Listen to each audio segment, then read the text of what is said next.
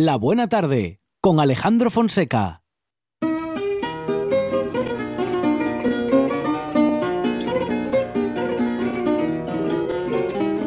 Numa casa portuguesa fica bem, pão e vinho sobre a mesa.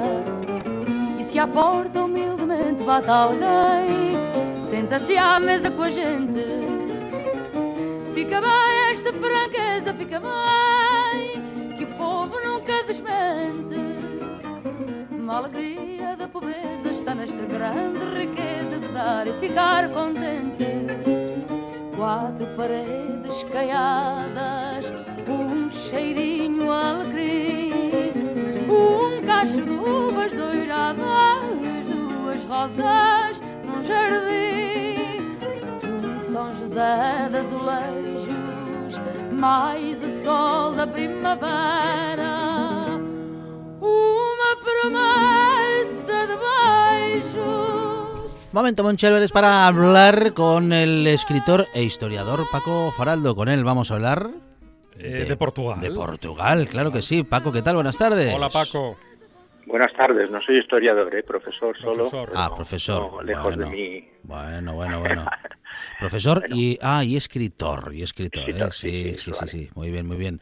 Bueno, Paco, eh, en todo caso, claro, nos, nos parece o en todo caso me parece a mí que puedas pudieras ser historiador, porque cada vez que hablamos contigo de historia, en fin, Que sabe muchísimo de Portugal y de la historia de Portugal. Y hoy vamos a tocar a Portugal y a los Borbones.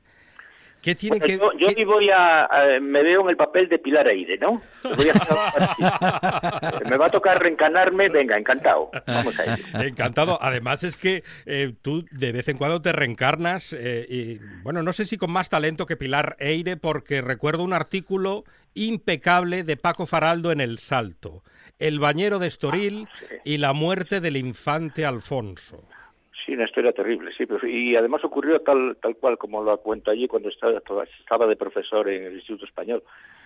Sí, investigando como todos los españoles que llegamos allí, pues curio- que queremos curiosear en la vida de esta de esta familia que tanto queremos y vamos a visitar eh, Villa Giralda, por ejemplo, que es una de las residencias que tuvieron allí.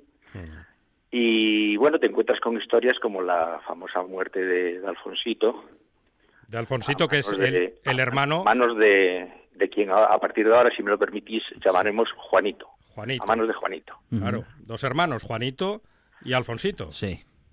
correcto. Sí. ¿Y, y cómo murió Alfonsito? Bueno, eh, claro, el estado Alfonsito es una más. Yo creo que si queréis empezamos un poco por los antecedentes Sí. no sé, de, la, de la familia esta, ¿no? Sí, sí, porque llegan, Vale. llegan en 1946 llega Don Juan a Estoril. Exacto. Lleg- Llegan a eso, llegan a Estoril, después de pasar por Suiza y tal, y se establece allí, y claro, en el año 46 aquello es un nido de, de espías de terrible, ¿no? Es eh, todas lo- los, las conspiraciones que había entre ali- aliadófilos y germanófilos ocurrían entre el hotel entre el hotel Palacio y el hotel el otro hotel que se llamaba eh, Atlántico ¿eh? en el Atlántico paraban los aliados y en el Palacio paraban los germanófilos no y en medio de toda esa danza se encuentra allí esta familia eh, numerosa porque llegaba allí acompañada de de, de las hermanas de, del- del emérito y todo esto y bueno que venía precedida de una historia que vale la pena que valdría la pena que la gente la conociera porque es una historia eh, eh, yo yo le tengo cierto cierta ternura a esta familia porque ha pasado por tantas desgracias no Está, es una historia trufada de, de muertos de botellazos de tíos que se caen por las escaleras gente que se muere de manera muy rara no y en toda esta cadena pintoresca podíamos situarla y desgraciada podemos situarla de la de Alfonsito bueno, entre, por ejemplo, los hermanos, hablando de desgracias, eh, don Juan se convierte en presunto, eh, en aspirante al, al reinado de España, porque eh, primero se, todos sus hermanos, ninguno de ellos es válido para el asunto, porque Alfonso XIII tuvo cuatro hijos, y dos de ellos hemofílicos y otro sordo, ¿no? Entonces, por puntería, eh, don Juan era el único medianamente sano, ¿no? Eh, y bueno, eh, pues eh, llega allí, se establecen en, en Estoril, en, primero en otra en otro sitio que se llamaba creo que Del Mar, si mal no recuerdo, y después pasan ya a Villa Giralda, generosamente subvencionada por los banqueros Espíritu Santo y la corte de partidarios que tenía en España. O sea que don Juan vivió toda su vida de gorra, ¿no?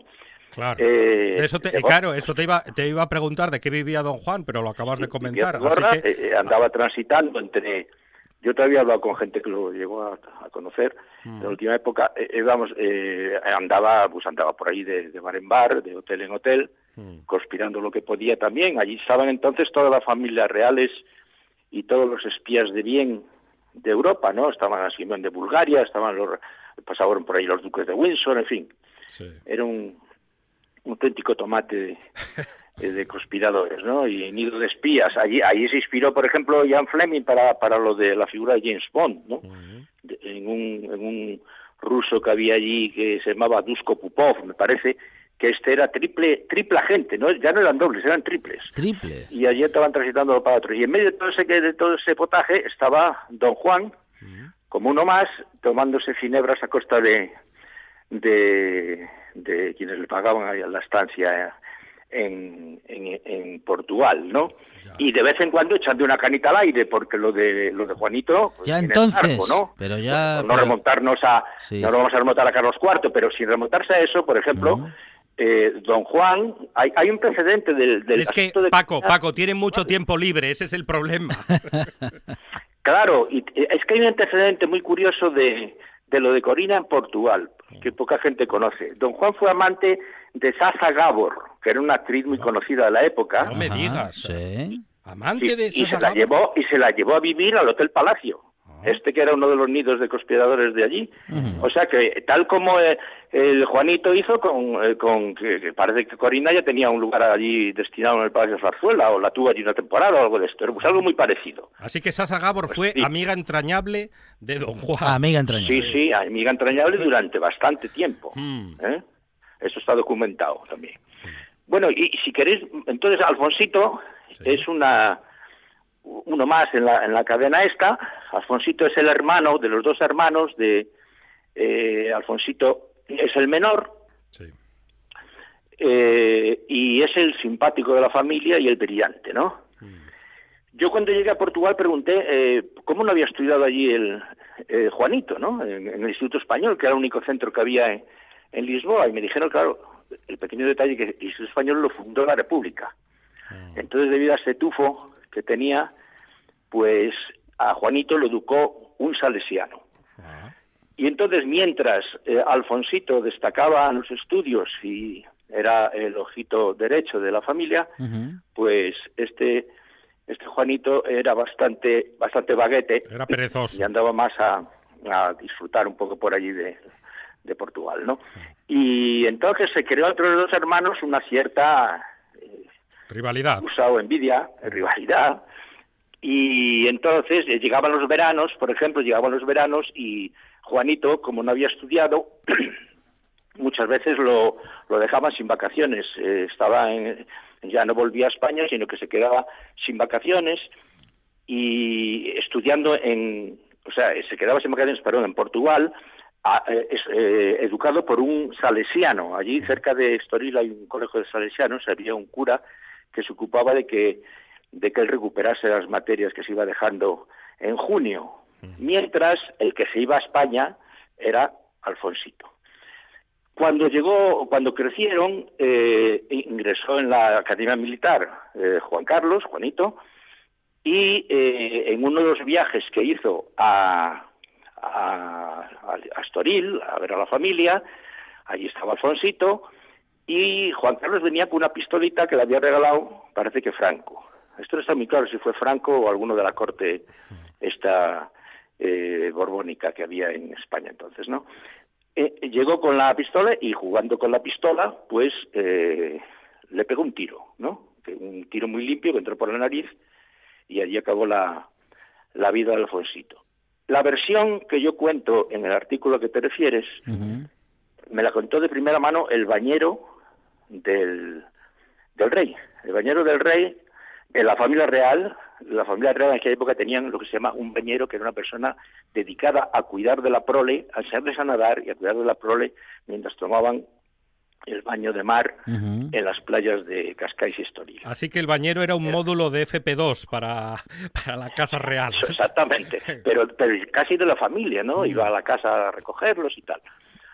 Y este hombre contaba que había una rivalidad, vamos, terrible entre los dos, entre los dos chavales y que la versión que le contó ahí la gente que estaba allí en aquel momento, que era que había habido una, una riña y le pegó un tiro, simplemente. Juanito era entonces ya cadete de la Academia Militar. Ya. O sea, que sabía, estaba perfectamente familiarizado con el uso de, de las armas de fuego, ¿no? Juanito tenía Eh, eh. 18 años. Juanito tenía 18 años y ya era cadete de la Academia Militar. Ujú. Entonces, eh, bueno, eh, parece que hay muchas muchos datos que abonan la idea de que no fue una cosa muy casual, ¿no? Porque, por ejemplo, no hubo no hubo autopsia. No hubo autopsia, no hubo manera. Salazar, en aquel momento es el, el jefe de gobierno portugués, dictador y muy amigo de esta familia, tapó, se encargó de que se tapara el asunto y no hubo manera de, de hacer la autopsia. Por otro lado, en cuanto sucedió el hecho, eh, lo primero que hizo don Juan fue enviar para España a, a Juan Carlos. Creo que le, tuvo un acceso de ira tremendo que parece que confirma. Le, además le dijo una frase que soy yo la familia, júrame que no lo has hecho a propósito. O sea, fue una, sí, una escena bastante terrible, ¿no?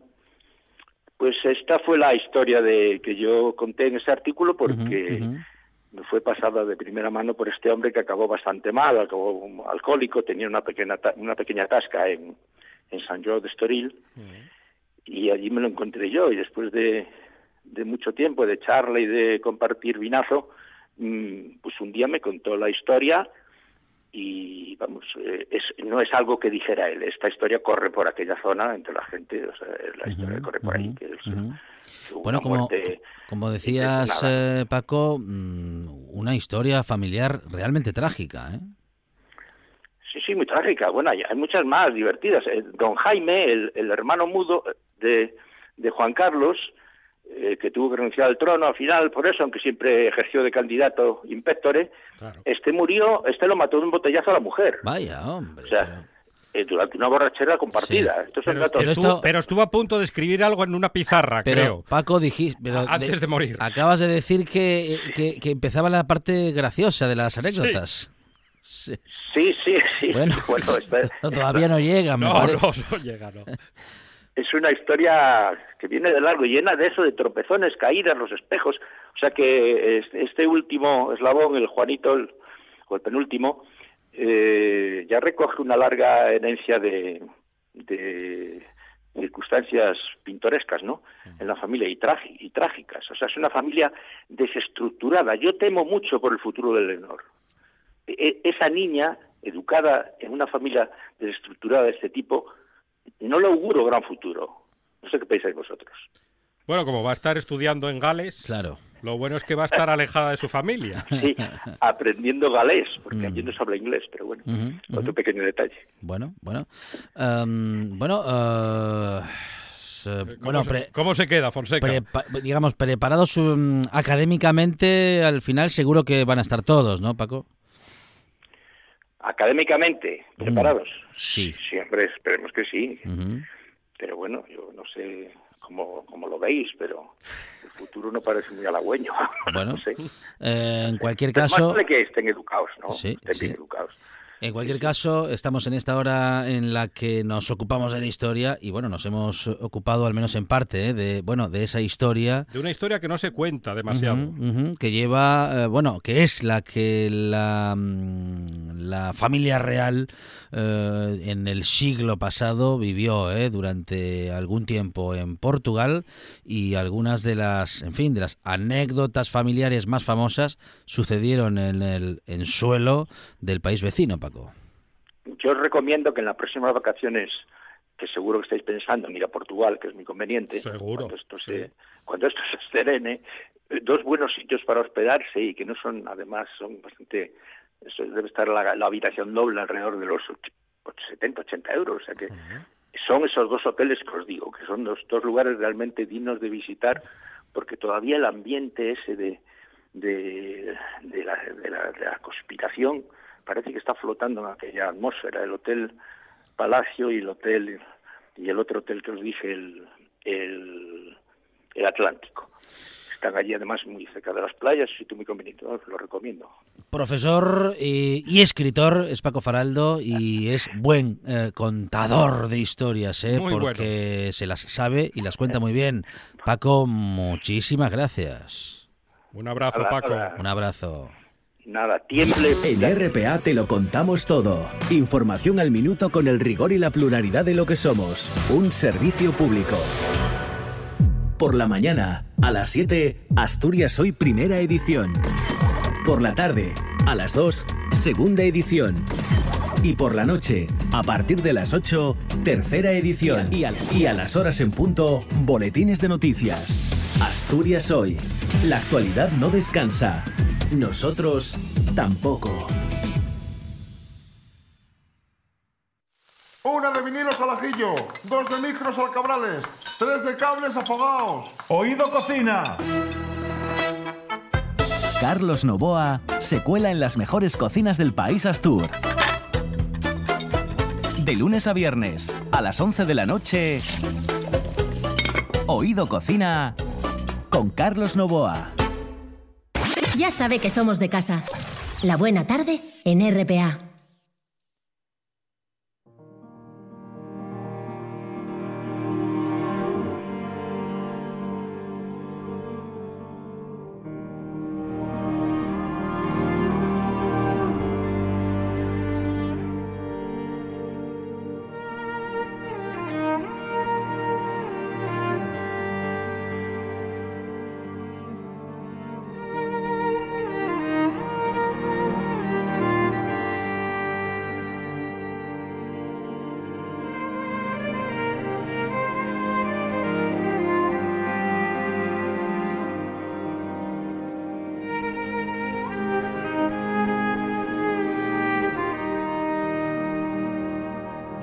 Felipe Capellín, ¿qué tal? Buenas tardes. Hola. Muy buenas tardes a los dos y a quienes nos están escuchando, por supuesto. Claro que sí, con Luis Felipe hablamos de vez en cuando, ¿eh? Para, bueno, pues para ponernos al día de algunas cuestiones que tienen que ver con nuestra historia reciente y de, en este caso, eh, bueno, pues un, un proyecto del propio Luis Felipe en el que, bueno, como siempre, una vez más, eh, Luis Felipe, la historia reciente eh, está entre, entre tus preocupaciones.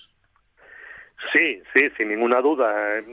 Yo creo que está la historia reciente, ah, si no está, debería de estar en la preocupación de, de todo el mundo, ¿no? Vivimos una actualidad eh, en estos momentos, entre otras cosas, muy dramática y, efectivamente la historia me gusta, me gusta la historia pasada, me gusta la historia actual y me gusta la historia que está por venir y efectivamente pues me embarqué en un proyecto que, que me gusta, que me siento cómodo, que tiene que ver con la historia más reciente de Asturias.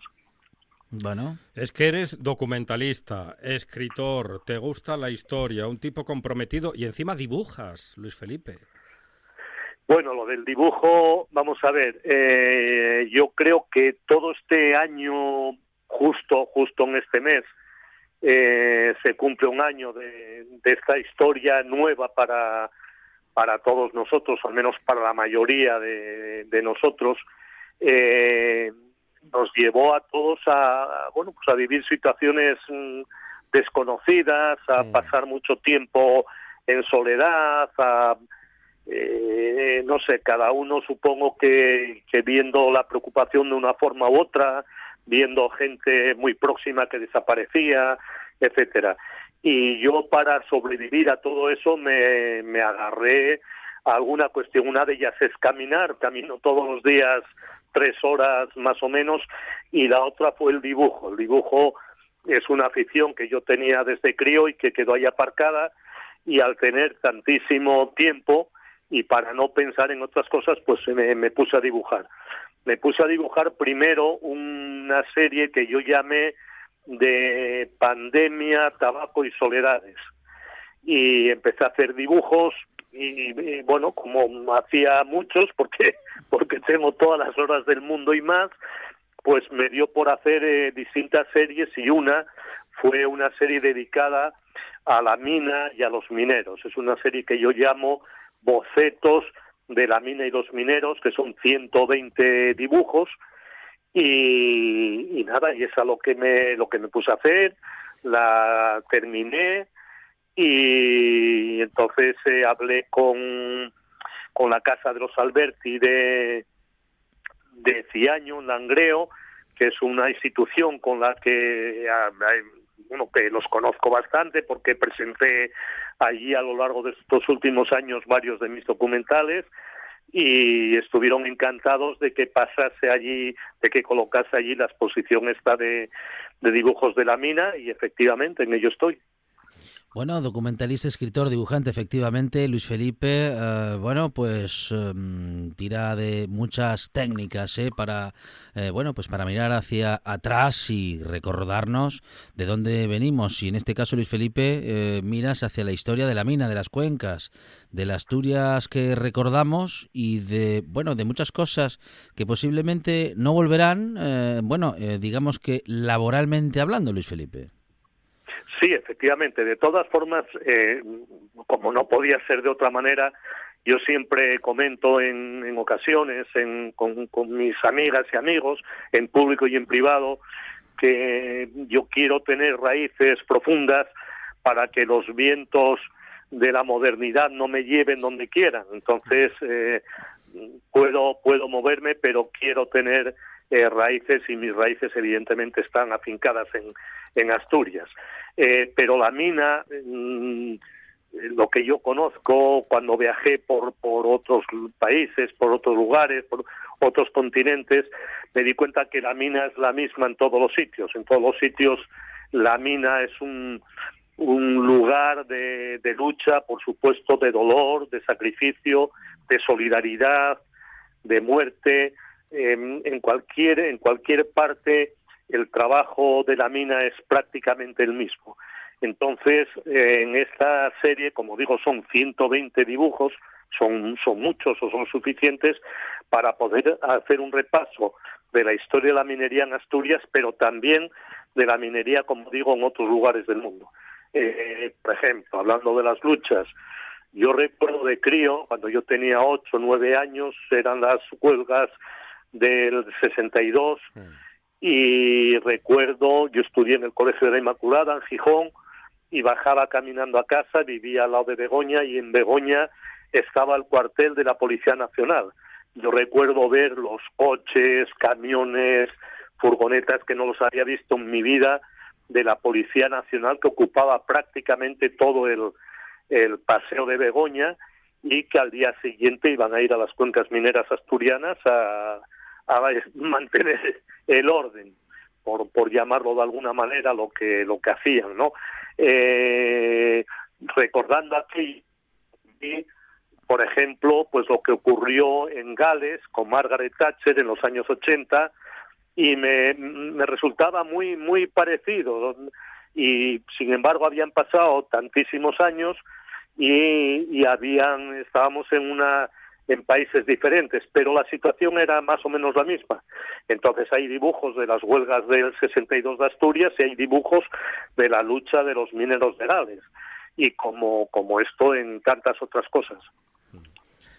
Se pierde con el tiempo lo malo de la mina, pero también se pierde quizás lo, lo bueno de la mina, la unión, la solidaridad, el concepto de la clase obrera. Sí, Monchi, pero mira,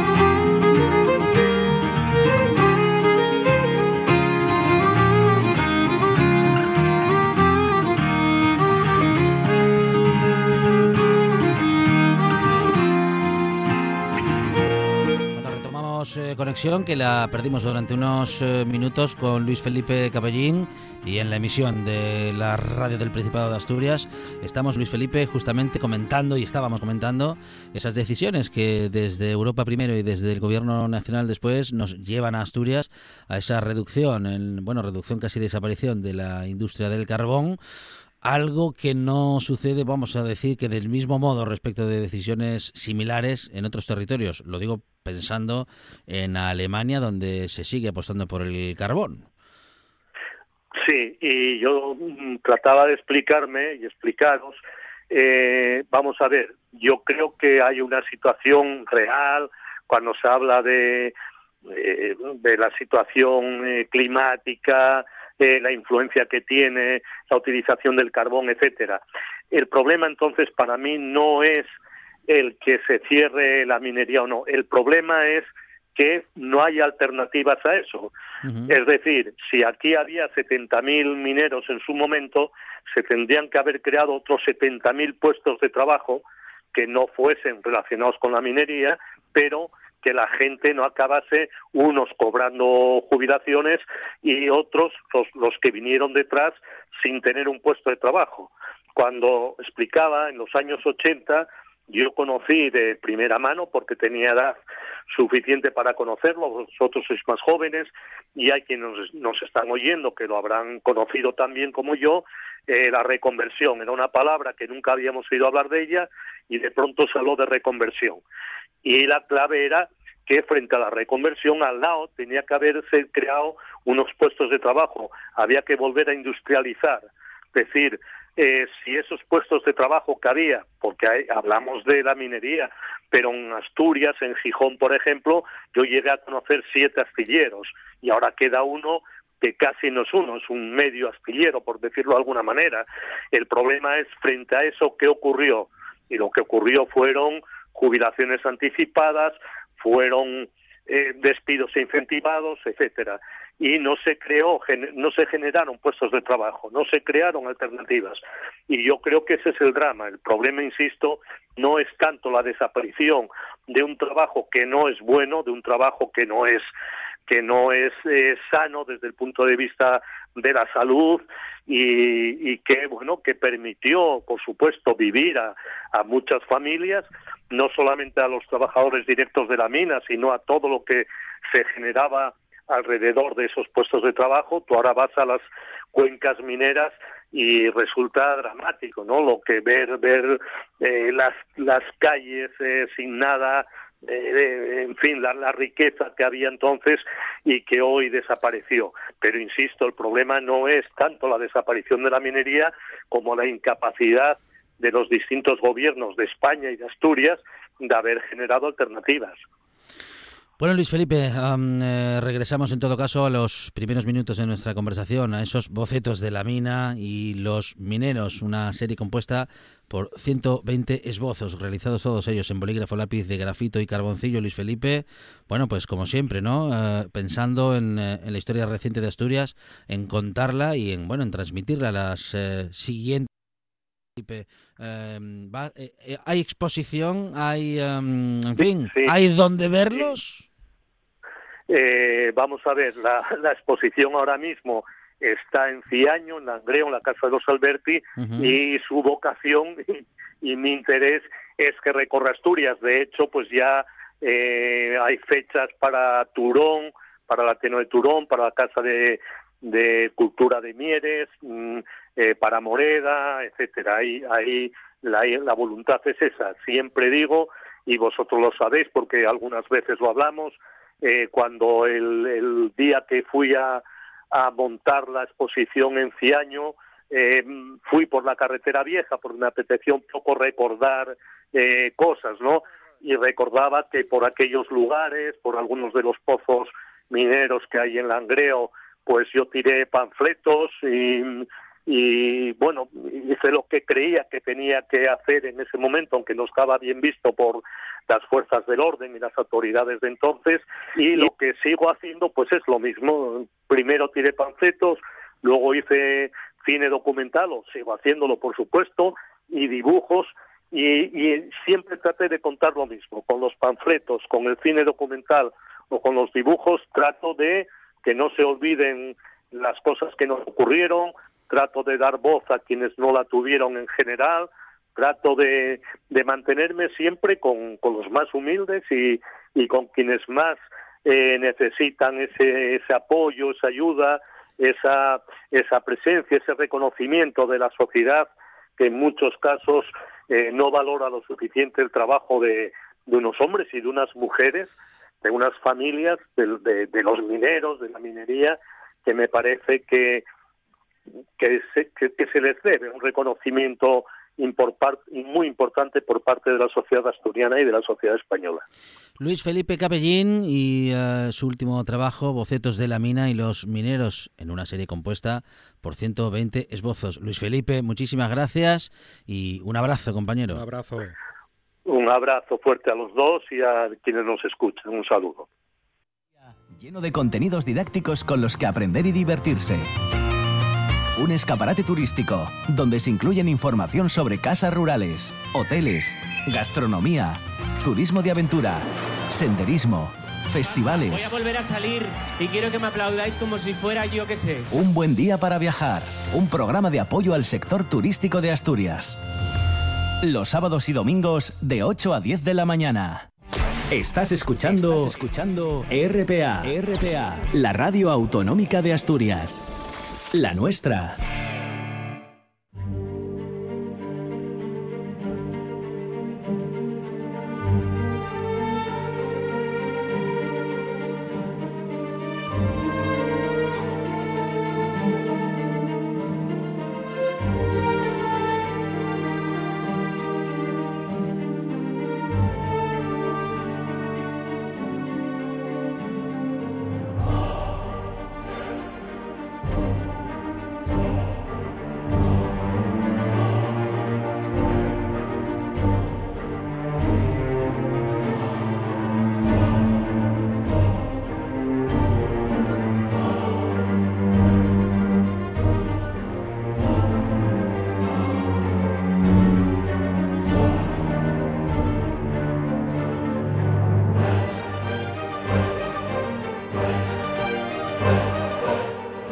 Carlos María de Luis, ¿qué tal? Buenas tardes. Hola. Pues aquí estamos, como todos estos días, metidos en los berenjenales de, de la simbología de, de cosas de la Cámara Santa, de las reliquias y demás. Muy bien, muy bien. Vamos en esa dirección entonces, Carlos María. ¿Seguimos en la Cámara Santa? Sí. Sí, sí, vamos a seguir porque todavía queda, queda bastante tela que cortar, como decían en los viejos tiempos. Hay concretamente bueno, no, no vamos, como es lógico, a ir viendo una por una toda las, la simbología de las reliquias de la Cámara Santa porque acabaríamos en una jaula acolchada, pero, pero bueno, hay dos de ellas que no quiero que se nos escapen, que figuran en, en, en estos en estas actas del año 1075. Una es mm, muy curioso, es un trozo de la piel de San Bartolomé y el otro la sandalia derecha de San Pedro. ¿Y están juntas?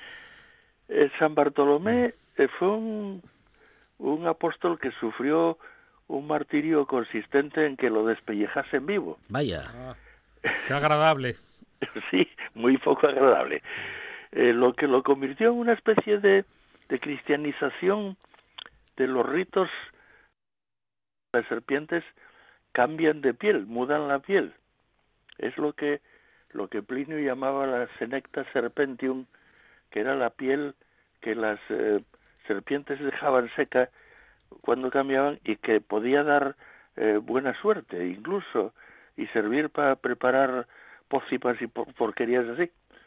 Eh, pero es que de acuerdo con la simbología medieval, las serpientes mm, eh, proporcionan a aquellos que los matan eh, la sabiduría eh, oculta que andan buscando.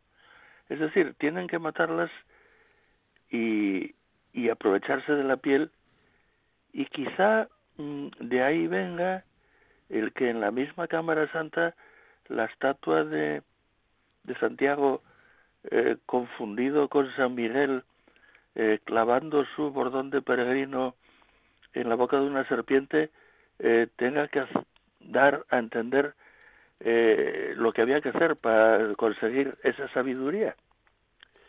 la otra, la, la sandalia de San Pedro es, mm, claro, una sandalia que es mejor símbolo de que hay que caminar en una peregrinación para llegar al sitio eh, iniciado, vamos, al sitio que se busca. Lo curioso del caso es que esa sandalia sigue conservándose y está a la vista de, del que quiera echarle un viso en, en la catedral. Eh, claro, es, es algo más sólida, supongo, que la piel de San Bartolomé, pero en fin. De todos modos, esto de las de las em, reliquias es una cosa muy curiosa porque en la Edad Media había eh, monasterios, había santuarios, iglesias, catedrales que eran capaces, capaces hasta de, de asesinar y robar para llevarse las reliquias de otro lugar al suyo. Pues claro, eso traía consigo eh, un, un acúmulo de, de peregrinos y los peregrinos dejaban dinero, lógicamente. Es más, incluso había un monasterio, un célebre monasterio en el norte de Italia, que en la Alta Edad Media tenía fama de que eh, los peregrinos llegaban allí, dejaban sobre la tumba del santo una prenda de ropa o lo que fuese, o, un trapo, o, o, un cacharro, y lo recogían al día siguiente, y entonces lo pesaban y pagaban un tanto por el aumento de peso que había recibido gracias a, a, a, no sé, a los dones proporcionados por el santo a aquella prenda, vamos, que me maten si sé cómo se las arreglaban, porque seguro que había una trampa saducea detrás de todo eso para, para que los, los trapos o los cacharros aumentaran de peso. Pero el caso es que cobraba por ello, o sea que sí debían de aumentar.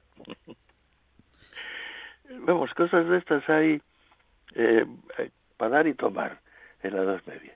De todos modos, mm, eh, claro, las reliquias tienen una enorme importancia para los creyentes, no solo por la influencia benéfica que se supone que pueden ejercer todos aquellos objetos que hayan pertenecido, pertenecido a un santo, ¿no? O sea, una persona que ha estado más cerca de la divinidad.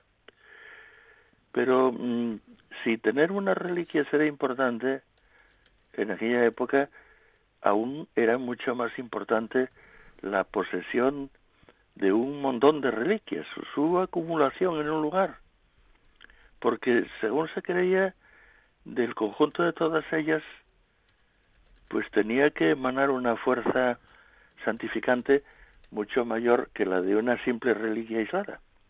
Eh, era una simple cosa razonable de pura matemática de andar por casa. Ahora, mm, eh, aquí esas reliquias están en el Arca Santa.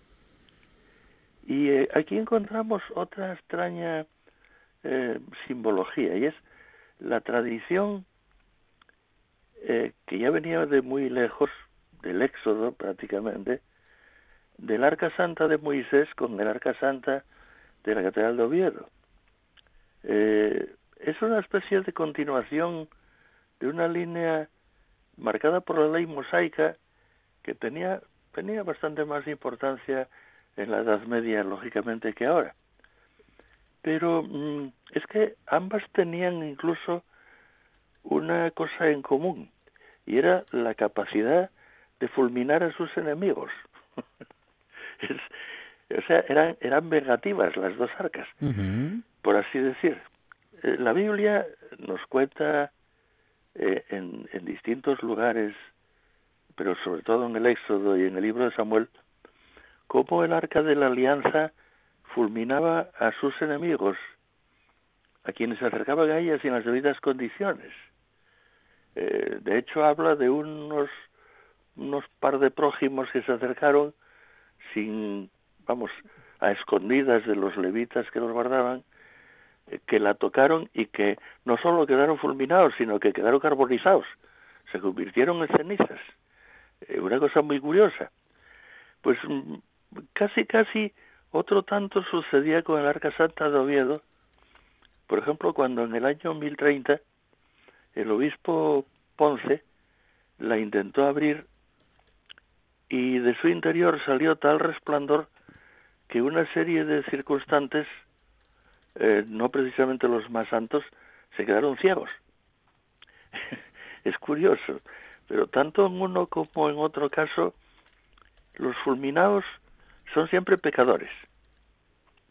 O sea, ¿quiere esto, me pregunto yo, decir que dentro de la simbología que preside todo el mundo antiguo y medieval, eh, que los no iniciados sean pecadores, impuros, deben de cuidarse de no acercarse demasiado a estos contenedores de santidad? Pues bueno, parece ser que sí, que se trata de una especie de seria advertencia a las personas que no están preparadas para ello, para que se abstengan de, indagar los secretos que pueden ocultar eh, lo mismo el arca de la alianza, a la que solo se podían acercar los sacerdotes aprobados por Dios, previó una purificación, o al arca santa de la, de la catedral, a la que solo fue posible abrir en 1075 tras un largo periodo de oración, penitencia y sacrificios por parte del obispo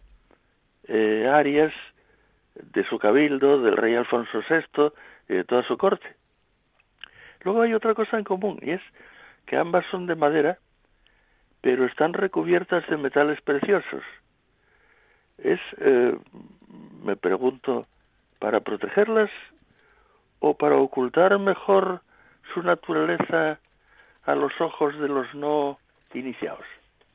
En fin, son estas cosas que no tienen una contestación. La leyenda de la llegada del Arca de las Riquias a Oviedo se ajusta perfectamente a las mejores tradiciones mistéricas.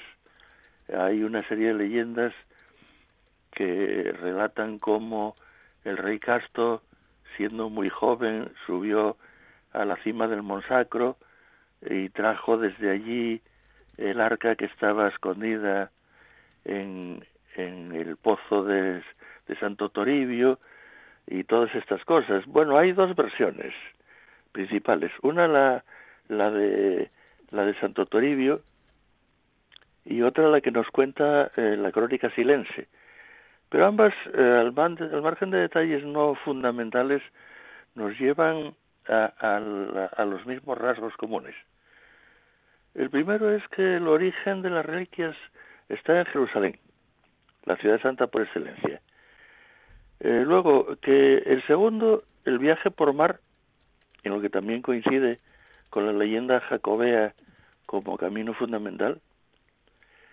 Y luego, mm, después de la estancia durante unos siglos en, en, Emérita Augusta, en Mérida, el detalle de su ocultación en lo alto de una montaña, una montaña que ya, ya era sagrada en la antigüedad pagana y porque hay eh, en el Monsacro ah, se encontró eh, alguna lápida dedicada a deidades de, pues, de época romana y anteriores. Y además mm, dentro de un pozo el famoso pozo de Santo Toribio en el que resulta que eh, en realidad es un pozo dolménico. Es es una cosa muy curiosa. De ahí al parecer fue trasladada definitivamente a Oviedo. Ahora, en todo esto se nos junta por un lado el origen en Jerusalén, el viaje por mar y eh, casi lo coloca en, la misma categoría que, que el, sepulcro del apóstol. Luego mm, tenemos además eh, su depósito en un santuario pagano bajo un dolmen, subrayando así la continuidad de un rito iniciático de peregrinación. Y luego pues tenemos el hilo conductor que une la leyenda de las reliquias santas con los viejos ritos paganos, de los que la peregrinación a Santiago de Compostela no es más que una continuación para cristianizar, cristianizarlos y santificarlos, cosa que ya las creencias populares habían hecho. Luego, mm, por si esto fuera poco, las reliquias eh, descubiertas en el Arca Santa en 1075, en el interior, eh, no solo el arca, a partir de ahí, es recubierta con una rica chapa de plata repujada, sino que eh, también la Cámara Santa, donde estaba depositada, sufre una notable transformación, porque el, el pobre y viejo templo eh, levantado por Alfonso el Castro se va a transformar en un relicario adornado con las mejores muestras de, de la escultura románica de, de la Edad Media, eh, comparable solo con el Pórtico de la Gloria de, de Santiago, que son las columnas con los doce apóstoles. En fin, como tantas otras cosas, pues posiblemente aquí tampoco los árboles nos dejen ver el bosque. Pero mm, eso me parece que se nos va a acabar el tiempo. Ahora mismo sí, Carlos María, pero bueno. Lo mejor va a ser que sigamos otro día. Eso es. Hablando de muchas más cosas que quedan. Siempre quedan minutos de radio para recorrer, eh, bueno, pues la historia con Carlos María de Luis, que tanto sabe y tan bien lo cuenta. Carlos María, gracias. Un abrazo. A vosotros. Hasta luego. Llegamos a las noticias, tras lo cual esta buena tarde sigue. Vamos a seguir hablando de muchas cosas, eso sí, después de las noticias.